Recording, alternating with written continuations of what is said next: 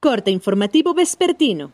Esto es Mi Morelia Radio, el resumen preciso de los acontecimientos más relevantes con información del portal de noticias más grande de la región. Mi Morelia Radio. Bienvenidos. Este 9 de septiembre del 2020, estas son las noticias. El secretario de Turismo de Morelia, Roberto Monroy García, informó que en Morelia se tuvo una ocupación hotelera del 0% en los meses de abril, mayo y junio, mientras que en julio incrementó al 25% y en agosto subió a entre el 28 y 30%. Algunos hoteleros llegaron al 50% que es lo permitido.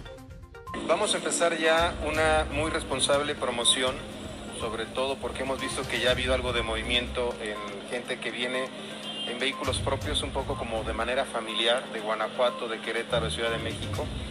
Y queremos que sepan que el sector turístico está trabajando en los temas de sanidad que nos pide la Secretaría de Salud Federal, en los tapetes, en la limpieza profunda, en el gel antibacterial, el cubrebocas. Y entonces hoy vemos algo de movimiento. Tuvimos prácticamente el cero de ocupación hotelera en los meses de abril, mayo y junio, prácticamente fue el 0%. En julio tuvimos el 25% de ocupación hotelera en agosto me acaban de informar, estamos sobre un 28 o 30%. Hay hoteles que lograron tener 50% de ocupación, que además es lo permitido. El coordinador parlamentario del Partido Verde Ecologista de México en el Congreso local, Ernesto Núñez, presentó la iniciativa de reforma con la que se condonaría el pago de titulación a jóvenes universitarios con alto rendimiento académico. El presidente de la Asociación de Productores y Empacadores Exportadores de Aguacate de México, Gabriel Villaseñor, reconoció que hay productores, sin precisar un número, que usan cañones antigranizo para proteger las cosechas, pero dijo que en caso de que se compruebe que causan daños al medio ambiente, están dispuestos a dejar de usarlos. Nosotros somos respetuosos de lo que digan las autoridades, hay que esperar realmente que hagan un estudio y si es un tema de afectación, pues que los quiten, ¿no? Si no afecta, pues que los dejen.